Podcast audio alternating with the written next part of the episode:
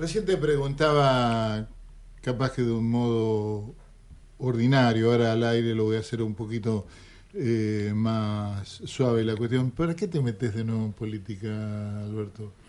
Y te voy a dar la misma respuesta eh, que te di fuera de micrófono, que es, yo creo que es una fuerte vocación que tiene uno cuando abraza una profesión, una actividad, cualquiera sea de, la eh, comercial o empresarial o, bien eh, en cualquier rama que uno pueda tener una actividad o una profesión. Así que, a vos te pasa a lo mejor con la radio lo mismo. Claro, exacto. Uno, uno ama lo que hace eh, y lo hace con fervor, lo hace con pasión, lo hace con gana y eso queda dentro de uno. Y yo cuando veo algún hecho injusto en la política, alguna cuestión que se puede mejorar, algo que le pudo ayudar a alguien, y bueno, ahí ya es una motivación para eh, estar. Claramente que uno cuando tiene una cuota de poder puede solucionar cosas. Cuando no la tiene, a veces es la buena intención, nada más. Sí, sí, sí. ¿Y vos crees que cómo están las cosas, cómo está el país, cómo, cómo está la economía, ¿hay algo que se pueda hacer desde eh, una banca de senador?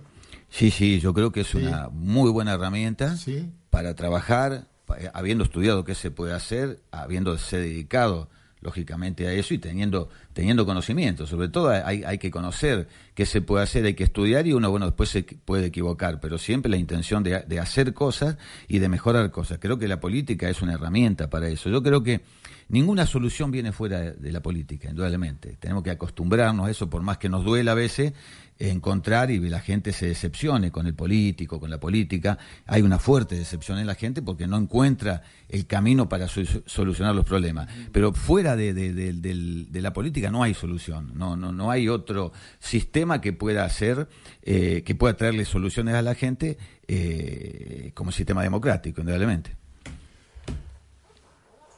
¿A dónde vamos con todo esto? Te pregunto por el país, no te pregunto ya por la zona ni por la provincia. Y una situación complicada. Indudablemente Macri con el cambio generó unas expectativas que no se cumplieron. ¿Vos tenías eh, esas expectativas? Sí, sí, sí, sí, sí, las ah, compartí absolutamente. Yo pensé que más allá de que no pero no como, perdona, te perfecciono la pregunta, no como expresión de deseo. Digo, ¿vos creías que esta gente podía eh, generar otro tipo de cosas? A, ver, yo digo, eh, ganó la elección alguien que no es de nuestro partido, no podemos perder cuatro años. Y me parecía que Macri venía con la buena intención de arreglar esto y me parece que a lo mejor tenga aún la buena intención, pero creo que se ha equivocado.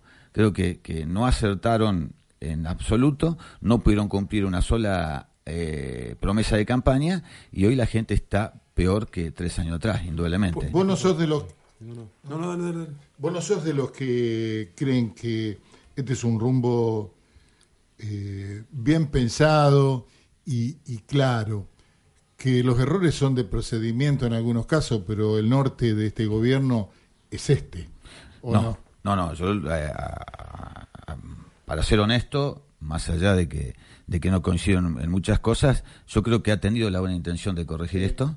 Sigo pensándolo de esa manera, a lo mejor eh, es, es impolítico decirlo, pero sigo pensándolo, pero creo que hicieron un mal diagnóstico cuando ingresaron al gobierno, un mal diagnóstico y que erraron las medidas, indudablemente. Me parece que, que, hubo mucha impericia y que ahora se trata de corregir habiendo ido al, al, fondo y bueno, el fondo significa indudablemente ajuste, eh, significa que, que, hay que reducir la actividad, que hay que ser austeros y bueno, eh, en contra de lo que tendría que haber hecho este gobierno. Yo creo que erró la receta. Me parece que subestimaron el problema, veníamos con una herencia muy pesada y creo que se subestimó y hoy no se encuentra el rumbo. No, es más o menos lo que te preguntaba Blanco, quería preguntarte, que te preguntaba Luis. El hecho, si todas estas medidas pueden llegar a buen puerto de acá a un futuro, si necesito otro, ¿qué pensás? A ver, el país está bien en cuanto a las políticas internacionales. Creo que allí es donde está trabajando bien el gobierno. Eso no trae rédito inmediato, indudablemente. Yo creo que hay sectores que se van a beneficiar mucho en mediano plazo eh, hay inversiones fuertes, por ejemplo, en el sector petrolero, que hacen que Argentina no sea más dependiente de importación de gas, de petróleo. Eso cambia nuestra matriz productiva porque reduce costos. Realmente ahí estamos muy bien. Muchos mercados que se han abierto, que todavía la exportación, que, estaba muy, muy, muy cerrada y muy parada, eh, sus frutos no son inmediatos. Hay que prepararse para eso, hay que ganar esos mercados que, que ya se han abierto. Caso de la carne, caso de los limones, hay caso del trigo, del cerdo, pero bueno, son todas eh, medidas que no impactan rápidamente. En eso el gobierno trabajó muy bien. Creo que es una deuda que tiene Argentina de mostrarse al mundo, de llevar sus productos. Nosotros somos eh, capaces de producir alimentos para 400 millones de personas. Bueno, y tenemos países como China, países que están demandando eh, lo que producimos que es alimento y que teníamos por alguna cuestión vedada la exportación, por, por alguna norma, por alguna situación de logística, etcétera, etcétera, no podíamos exportar. Creo que eso el gobierno ha hecho un muy buen trabajo, que no se va a ver en lo inmediato, pero que va a traer grandes beneficios para, para el país eh, en el mediano y, largo plazo. Ahora, la economía diaria, si uno le pregunta a la gente, a la gente no, la góndola, digo yo, le comió el bolsillo. Y hoy el, el obrero no, no le alcanza para llegar a fin de mes. El empresario, el empresario chico, como es el caso nuestro, estamos todos los días renegando con las altas tasas de los bancos, que son los que hoy hacen su negocio. Realmente la actividad económica se ha visto eh, afectada enormemente por las medidas que ha tomado el gobierno. Y bueno, ahora eh, me parece que eh, el rumbo no se encontró, haber ido al fondo alivia la situación, pero también aplica recetas de ajuste que ya conocemos en Argentina. Más allá de mm, cómo vas a hacer, que eso habría que verlo, se verá en el terreno. Ahora sí bajemos al departamento, a, lo nuestro, lo más cercano, ¿no? Primero, ¿cómo vas a hacer para, para volver a la senaduría? ¿Y qué es lo que crees que hay que hacer porque se está haciendo mal o porque no se hace aquí en el departamento? Primero, yo voy a seguir siendo la persona que siempre fui, me muestro como, como soy y con mi historia de trabajo en los años de, la senaduría. Creo que difiere mucho lo que, lo que hoy se está haciendo. Eh, hay un gran déficit en la atención de la, de la gente. Eh, cuando uno es funcionario público se debe, debe casi que yo digo que la política es casi un apostolado. Uno debe estar las 24 horas para la gente. Yo lo estuve. Mi teléfono lo tenía y lo tiene todo el mundo.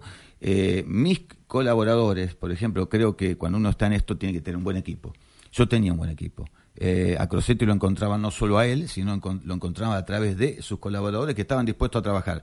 Yo tenía personas, voy a nombrar una, que era Daniel Carpinetti, que ha vivido acá inclusive en la, en la ciudad eh, mucho tiempo, una persona dispuesta a, a cualquier hora del día a atender una situación, porque cuando la gente viene con un problema, a veces uno lo minimiza desde, la mirada que puede tener uno estando en un cargo. Pero no hay que minimizarlo y ese problema es muy importante, aunque parezca nimio, para la gente. Entonces hay que estar detrás de eso. Hoy no se atiende a la gente que tiene necesidades básicas insatisfechas, porque yo recibo, eh, y sin mentir, te voy a decir cientos de llamados, cientos de llamados de situaciones que resuelvo muchas por las relaciones que me quedaron, por, por la amistad con el diputado Rubeo, por ejemplo, que, siempre eh, me da una mano en, resolver situaciones de vida de, la gente común, y, otras que no puedo resolver porque no tengo el cargo, indudablemente, pero muchísimas situaciones en el día a día que tienen que ver con la salud, que tiene que ver con la alimentación, que tiene que ver con eh, la vivienda, y así puedo enumerar un montón de cosas de gente que necesita de la política, porque tiene una, una, necesidad, un problema y no encuentra referente. Ahí no se lo encuentra el senador, ni a ninguno de sus colaboradores. Yo no sé quién quiénes son, pero no se encuentra y la gente recurre nuevamente eh, eh, a Alberto Crossetti porque sabe que en, su gestión se le atendió. Se le tuvo que decir que no, se dijo que no, porque hay situaciones que no se la puede resolver desde el cargo tampoco, pero estábamos allí charlando y hablando eh, frente a frente con la, con la gente, cosa que hoy no ocurre. Hoy lo vemos al senador en los medios entregando subsidio, pero a ver, cualquiera que mañana sea elegido senador, eh, cualquier persona de bien que se presente, va a tener ese presupuesto. Ah, e, es, es, más un repartidor el senador que un senador, porque hoy, y, y, a veces yo lo escucho, y cuando dice, en virtud de la transparencia, Cornalia no inventó la transparencia, no hace falta hacer un acto público con 100 personas para entregar los subsidios, yo creo que eso me parece que pasa a ser demagogia es un uso político de eso, porque los subsidios están, los entre, y hay un tribunal de cuenta de la provincia que revisa la transparencia de eso. Porque, a ver, yo estoy ante una cámara y entrego, ¿cuántos cheques entrego? ¿20 cheques? ¿30? ¿Y cuántos son? ¿Cuántos son los que en verdad tenía que haber entregado? No es transparencia, eso es demagogia. Decir que, que, la transparencia, porque lo entrego, yo lo entregaba a veces en un acto público que hacía uno cada tres o cuatro meses, y después iban mis colaboradores a entregarlo, porque no puedo hacer demagogia con algo que ya tengo. No es gestión el subsidio, subsidio es una automaticidad y además cuando uno dice transparencia, creo que Cornalia hasta desconoce quiénes controlan esto. Hay un control de la propia Cámara y está el, Tribunal de Cuentas de la provincia que, después va a exigir firmas, certificaciones de firma. Por más que lo entregue entre cuatro paredes a subsidio, hay transparencia, porque la administración pública en eso tiene los resortes y los mecanismos para que haya controles. Tiene que haber control. Aparte, el el Fondo de Fortalecimiento Institucional no es un logro de esta gestión, es un logro de mi gestión en última, porque nosotros lo instalamos en la provincia. Yo estuve 18 años en el Senado sin tener el, Fondo de Fortalecimiento Institucional. No teníamos aporte, o sea, mi gestión no se destacaba. Yo no ganaba las elecciones por entregar subsidios. Entregaba una cifra mínima que había, y en los últimos dos años de la gestión de Antonio Bonfatti, tibiamente creamos el fondo y se le inyectó eh, eh, eh, algún pequeño porcentaje del presupuesto que alcanzó para atender algunas instituciones. Y después, seguramente, se, por el aumento normal del presupuesto y por alguna negociación que se hace cuando se van a aprobar los presupuestos, han acordado esta Cámara de Senadores con el senador eh, Lipsin, el, perdón, el gobernador, de aumentar eso en virtud de alguna necesidad que la política funciona así. A ver, eh, vos me das, yo te doy, necesitan las instituciones del departamento, que es un juego correcto, yo no lo cuestiono, ¿eh? yo creo que, funciona así. Necesita votar esta ley, necesitamos recursos para inyectarle a las instituciones del departamento, eso está bien. Ahora, con alguien que vaya a explicar la transparencia que no dejó en la comuna de Buquet primero. Eh, porque hoy parece el, el, adalí de la, la transparencia y no es así. Nosotros podemos decir con nuestro discurso muchas cosas. Lo que pasa es que hay que ver qué hicimos cada uno a lo largo de nuestra vida. ¿Vos decís que está, mm, ha dejado complicaciones eh, Cornaglia? A ver, eh, un legislador, mínimamente, dos minutos, un legislador que se precia de respetar la ley. Dice, cuando estuvo en la comuna de Buque, gastó fondo a cuenta de asignación específica por 850 mil pesos. Acá esto no lo firmo yo. Una auditoría de la comuna de Buque hecho por otro signo político. Faltaron más de 850 mil pesos para, concluir obras las que se deben continuar con fondos propios. Yo no digo que se los llevó, pero ahí faltaron. Tendrá que explicarlo. Después, eh, se solicitó a la Comuna que de una deuda por parte de un proveedor por la suma de 168 mil pesos que ya se había pagado en la gestión anterior. O sea, todo esto yo no lo digo. Lo firma un perito, un abogado, y ¿qué es lo que dice? Eh, presentado ante el juzgado que correspondía, se dieron cheque de pago diferido que trascendió su gestión. Entonces, si yo soy tan transparente y tan ordenado como legislador, le dejo a la gestión que viene un sinnúmero de cheques para que pague el que viene, total yo no lo pago más. Eh, eh, a ver, otra cosita.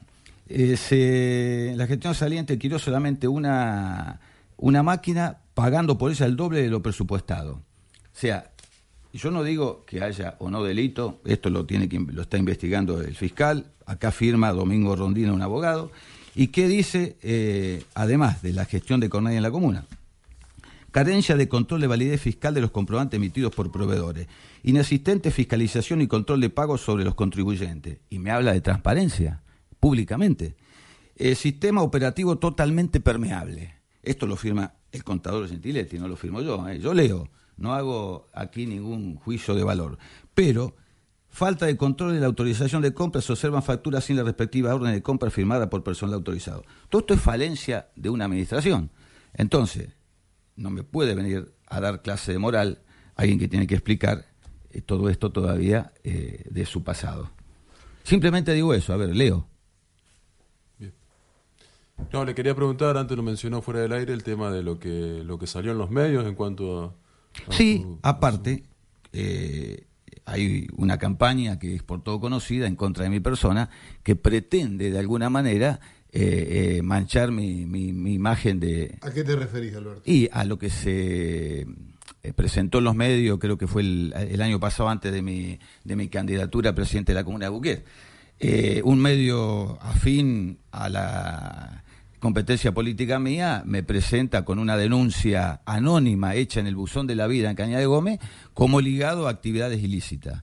A mí no me llamó un solo fiscal, un solo juez, más allá de la nota periodística, para pedirme alguna explicación de algún delito que yo haya cometido, en de cualquier índole. A ver, tuve 20 años en el Senado, investiguen si yo me quedé con algún subsidio. Tan fácil, ¿eh? hay una listita, van mes a mes, sacan una listita y dicen, a ver, acá está. Ya está aprobado por el Tribunal de Cuentas de la provincia toda mi gestión eh, en los 20 años del Senado. Ahora, se pretende manchar mi figura, como no, no hay ninguna cuestión real para, para hacerme cargo de algún hecho ilícito, con notas periodísticas en medios afines y con denuncias anónimas en, en, el buzón de la vida, que a ver, yo del buzón de la vida eh, me parece una herramienta muy buena, muy buena para aquellos que no se animan a denunciar algún hecho ligado al narcotráfico, al que se me pretendió ligar, y, entonces no puedo desconocer esa herramienta como buena para la gente. Pero a ver, una denuncia anónima que fue investigada durante dos años, que quería poner sobre mi persona algunos hechos ilícitos, bueno, quedó demostrado que no es así. Yo digo, va, si vamos a hacer una campaña, yo voy a pedir para hacer una contribución a la democracia que, que, me gusta y lo, y lo veo con fervor, primero debate. Ustedes que son periodistas, que tienen un medio, exijan que haya un debate. podemos proponerlo, exigirlo no, pero podemos proponerlo y con gusto. Exijan en el sentido Era de. uno de los temas que te iba a preguntar, si vos debatirías con Cornaglia. Sí, sí, absolutamente, con quien sea. Vamos a poner sobre la mesa blanco sobre negro. ¿Qué hemos hecho en nuestra vida política? Yo pongo, traigamos papeles, traigamos números, traigamos pruebas, contrapruebas, te iba a decir algo. Mira, eh, porque me lo propongo para mí también yo me imaginaba recién que él no estaba, que no era López el que estaba ahí, que era Guillermo Cornaglia el que estaba ahí. Bien. Y que estábamos teniendo esta conversación delante de las dos partes. Sería extraordinario. Sería lo que necesita la democracia. Eso necesita la gente, el pueblo necesita. Eh, yo me he cansado de fracasar en los últimos años de invitar a las partes porque uno tira bomba y. No por mi negativa, eh, en la última campaña yo quise hacer debate. No, no, no, no, no lo decía por vos ni, ni tampoco por Guillermo, porque nunca, le he propuesto, eh, pero este medio está absolutamente dispuesto a que vengan a con adultez a discutir las cosas. Sería un salto de calidad. Sí, señor. Un salto de calidad enorme. Y yo creo que la política que viene tiene que ser así, transparente. Cada uno debe, debe mostrar quién es y, debe estar sujeto a cualquier investigación judicial, a que sea. Yo no me. Jamás me negué a que alguien me investigue. Yo no tengo fueros. Con alguien tiene fuero. Yo no tengo fuero. A mí me puede investigar mañana quien sea y por cualquier denuncia. Tampoco yo me enojo con la denuncia anónima porque a ver, si yo no tengo nada que esconder, me pueden denunciar 100 veces anónimamente. Lo que pasa es que, a ver, uno tiene su capacidad también para la empresa y algunos dicen, bueno, mira, tiene un auto nuevo, tiene cuatro o cinco propiedades, tiene lo que tiene y no será producto. Bueno, investiguemos a ver si es producto del trabajo genuino de toda una familia o si es producto de la corrupción. Mejor que eso imposible. A mí me hace bien que me investiguen. A mí me, me investigaron la Policía Federal y la mm, Prefectura por trascendido, no porque, porque yo me haya llegado a mí con teléfonos intervenidos durante dos años, a través de esa, de esa denuncia que me ligaba al narcotráfico. Yo lo más cerca, siempre lo digo en broma, que estoy en narcotráfico, de, haberme, de, la droga, haberme tomado un lexotanil para dormir algún día que tuve mucha actividad, ¿no es cierto? bueno, pero me investigaron anónimamente, sin que yo sepa, durante dos años. Bueno, y se desechó, ese expediente quedó, dos años me dijeron, y que ese expediente quedó ahí, bueno, después lo toman lo toman para tratar de ensuciar mi persona. En vez de decir, Crosetti fue investigado durante dos años, no tuvo nada que ver con ningún hecho ilícito, bueno, lo presentaron al revés. ¿no es cierto? Haciendo investigado por presunta, no sé qué. Y, bueno, ¿De dónde salió? ¿Sabe dónde del buzón de la vida que Alguien anónimamente ingresa un papelito que dice investiguelo a Alberto Crosetti por presunta vinculación con el narcotráfico. ¿Sospechás que algún sector o tenés Yo información? sospecho de eh, la competencia política, porque no habría otro motivo para pensar en alguna otra cosa. ¿El daño cuál fue? Político. Yo quería acceder nuevamente a la comuna de Buquet, justo en ese momento, cuando me presento candidato, sale todo esto. Salió en medio en Clarín. Vamos a suponer que votamos la semana que viene y que vos venís por última vez antes de las elecciones, esta es tu última vez antes de las elecciones, venís a la radio. Eh, ¿Qué falta en el departamento? ¿Qué te propondrías hacer si te tocara ser senador nuevamente? Primero, seguridad. Uno de los, de los grandes flagelos que tenemos hoy es la inseguridad. Como un postulado vocacional está bien, pero... No, no, no, no, no. Yo fui presidente de la Comisión de Seguridad, eh, yo tengo experiencia en ese tema, nosotros hemos legislado en virtud de eso, hemos hecho mucho, Eh, segundo, trabajo, generar fuente de trabajo a través de los microemprendimientos que se prometieron y nunca se hizo nada. Y nosotros generamos muchas oportunidades. Yo durante mi gestión eh, tengo eh, la documentación, copia de todo lo que hemos hecho, pero generamos innumerables oportunidades de trabajo. Innumerables. Eh, tanto que se me criticó la relación con los presidentes de comunas e intendentes, yo tuve una relación, hicimos un convenio institucional con los, con los eh, y trabajamos codo a codo durante muchísimo tiempo eh, bien y logramos muchas cosas y muchas obras, inclusive muchas obras que hoy están siendo inauguradas devienen de toda una tarea que uno hizo con el tiempo, porque una obra no aparece hoy para mañana, ¿no es cierto? Se necesita un montón de cosas. Y muchas de las gestiones trascienden la gestión de uno, como la de un intendente, que el otro termina cortando la cinta, ¿no es cierto? Como se dice comúnmente. Bueno, toda esa tarea yo, yo la hice y, y tengo experiencia eh, para hacerla eh, y la he tenido y la, he aprovechado en su momento. Y creo que a la gente le falta, sobre todo a, los sectores que tienen necesidad, la mayor falencia está hoy dada ahí, la desatención de los sectores que hoy tienen una necesidad, en vivienda, en alimentación, en salud, sobre todo, eh, eso no se está, no se está atendiendo. absolutamente. Y hay muchos mecanismos del Senado para, para poder asistirlo. Seguridad. me gustaría que claváramos un poco más hondo en este tema que está tan vigente, tan latente, ¿no? que por ahí hace que la gente se sienta sola porque no eh, le aparece una cura a ese mal. Tengo autoridad para hablar de, ese tema. Eh, yo he sido durante cuatro años presidente de la Comisión de Seguridad de la provincia. Hicimos innumerables eh, reuniones en, en, Rosario. Nos ocupamos de la problemática de Rosario. En el Senado eh, en la delegación del Senado de Rosario teníamos cada 15 días, cada 30 días una reunión con las fuerzas vivas inclusive. ¿Y qué es lo que yo creo? Que si no se involucra la comuna local, la intendencia local con la fuerza provincial, todos los estamentos de la política no hay una solución. No puede decir eh, un intendente, un presidente común, este es un problema de seguridad, es un problema de la provincia. No puede, no puede desatender. Hoy el municipio debe tener la Secretaría de Seguridad indudablemente la tarea fuerte la tiene que hacer quien está cerca de la gente y en el, en el lugar. Después le pide a la provincia los elementos. Deben estar, corresponder con aporte económico, corresponderá con personal, pero el jefe de seguridad de la ciudad debe ser el intendente. ¿Vos eh, te animarías a decir que, por ejemplo, el comisario tiene que ser elegido eh, por la gente del pueblo? Sí, sí, yo lo propuse, inclusive hubo, hubo, no solamente de mi autoría, hubo de otros senadores igual. no, otra cosa no, no, los políticos. Tiene que ser, tiene que ser, eso cambiaría absolutamente, porque genera una mayor eh, responsabilidad genera una mayor responsabilidad de alguien que viene con buena intención a lo mejor de otro lugar, pero no, no vive la pertenencia, no vive la pertenencia al lugar.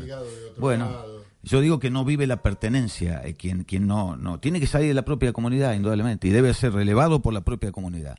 Eso sería un avance enorme en ese sentido. Pero hoy, en esa transición, donde se necesitan acuerdos y leyes para cambiar otras leyes, creo que la figura central de la seguridad, y me hago cargo de lo que digo, es el intendente local.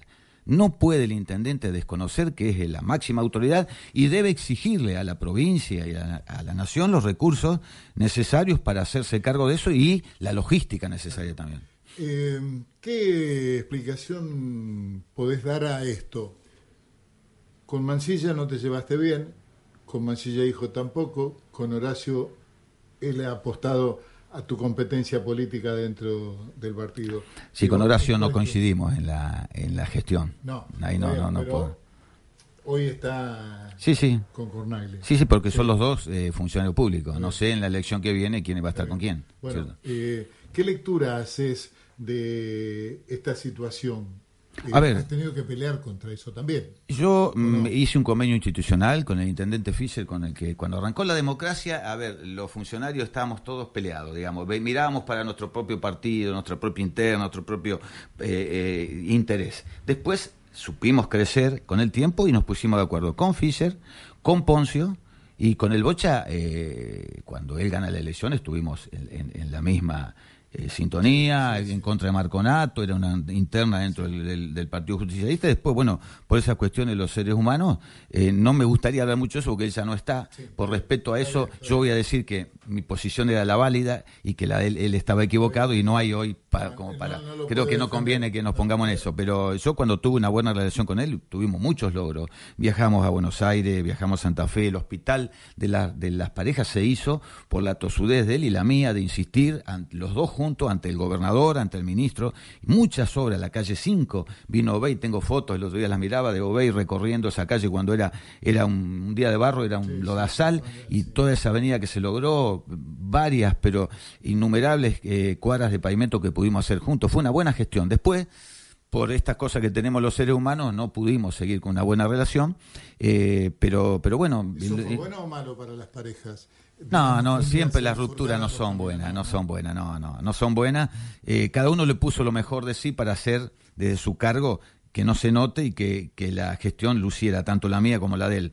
Pero indudablemente que hay que tener diálogo. La política no está, nunca hay que cortar el diálogo en la política, indudablemente. Más allá de que solo que haya cuestiones flagrantes de, ya, ya, ya muy fuertes. Pero si no, no fueron tan graves tampoco nuestras cuestiones. Eh, con el Bocha creo que se podrían haber arreglado eh, bueno, culpa de uno, culpa de otro, hoy no lo podemos analizar, pero creo que hubiese sido bueno que no rompiéramos, indudablemente. ¿Lo que viene es mejor, es igual o es peor, eh, digo, para esta sociedad argentina? ¿En qué, en qué aspecto? Vamos a vivir mejor, eh, se va a acomodar la economía algún día, bueno, vamos a tener la seguridad que deseamos, la droga dejará de ser el flagelo que es. Sin política no salimos, eso está claro, eso lo tengo claro. Alguien, un político tiene que traer la solución. Usted pertenecía a ciertos sectores que desprestigian mucho la política que son todos iguales. No, no, no. Yo creo que justamente es el error del, ciudadano. La gente que piensa de esa manera debería involucrarse y si se siente buena persona y con ganas de trabajar, debería participar en política. A veces la falta de participación hace que se diga esto. Debería haber muchos candidatos bien intencionados en esta elección para intendente, para presidente de comuna, para senador, diputado, y ahí la gente puede elegir. Donde no salimos sin política. Yo veo... Eh, indudablemente una pérdida fuerte de valores en nuestra sociedad. Eh, muy, muy fuerte. Siempre me gusta leerlo a, Jaime Barilco, que ya, bueno, no está más entre, entre nosotros, pero eh, eh, que, quien ha, estudiado mucho este tema y tiene un libro en busca de los valores perdidos. Eh, indudablemente, uno leyéndolo... disculpa, vos hablabas de la seguridad. No solo, no solo abarca otros tipos de medidas, no solo las policiales, vinculado con los valores.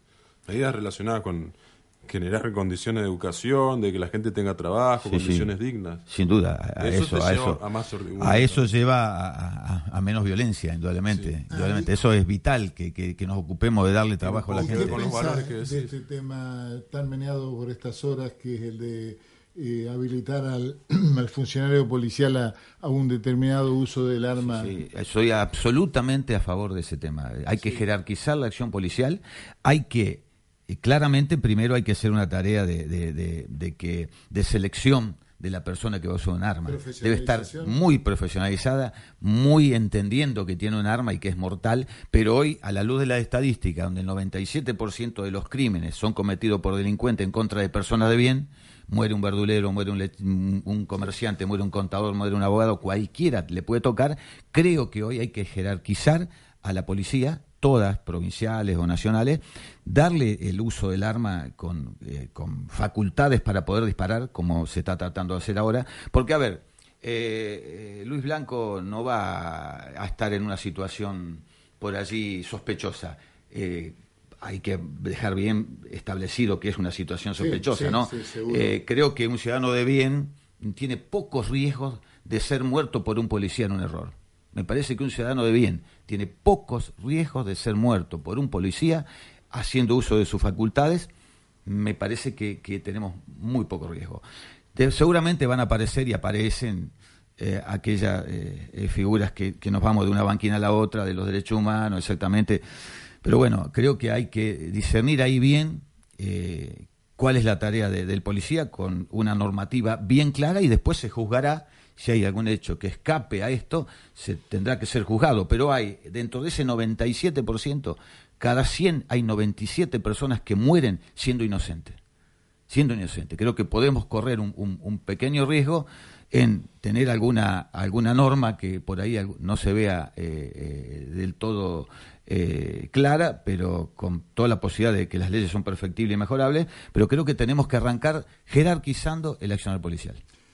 Bueno, Alberto, gracias por venir. Agregar lo que quieras. No, o sea, yo estoy, gracias a ustedes por, por recibirme, yo estoy afuera de la política, pretendo ser candidato, no lo tengo decidido todavía. No, pero lo tuyo es muy político. Y, y, claramente, muy político. claramente, Más allá de, candidaturas o no, vos ya estás convertido en un animal político definitivamente, me parece. A ver, yo abracé esto hace casi, ya ni me acuerdo tantos años, casi 40 años, porque tenía 23 años cuando fui presidente de la Comuna de Buque por primera vez. Entonces es parte ya de mi ADN, ¿no? otro país. Otro país, sí, sí, otra sociedad también, con esa pérdida importante que yo digo de valores. Tenemos que hacer un mea culpa a todo esto, desde la familia, de lo que hacemos con nuestros hijos, eh, etcétera, etcétera. Pero creo que lo central es, la política, lo central es el sistema, lo central es quien conduce. Yo veo que, por último, las zonas que se han destacado, se han destacado por la conducción política y empresarial, doblemente, tanto en lo económico como, como sociedades en, en, los valores, se destacaron por quienes conducían. Si quien conduce tiene esos valores y los baja hacia, hacia la sociedad, yo creo que ahí tenemos otro camino. Eh, buenos días, bienvenido Alberto Grossetti. Siempre recuerdo que gracias a usted, cuando fue senador, recibí la ayuda para terminar mi otra parte de mi casa. Cariño, Silvia. Dice, soy Marcelo. Digo, yo tanto que el senador ayuda a los clubes que tienen que sostenerse, cómo no arregla las calles, principalmente la calle del cementerio. Grossetti ayuda mucho a la gente humilde. Gracias. Un gusto de verte en carrera, Alberto, pero mi límite es Macri, no un compañero, dice. A ver, yo no dejo de ser peronista, yo soy objetivo en mi análisis. A ver, yo quiero que gane un eh, gobierno justicialista en la provincia y en la nación, y voy a estar trabajando seguramente para el candidato del justicialismo. Ahora, no dejo de ser objetivo. Yo, eh, si no, no sería yo. A ver, yo leo, estudio y trabajo en la política. Eh, ¿Qué digo? El rumbo del país no es malo, me gusta. Ahora, la política económica desacertada, absolutamente. Y quiero que gobierne un justicialista, sí, un justicialista que haga las cosas bien, no un corrupto. Gracias, Alberto. Gracias a ustedes.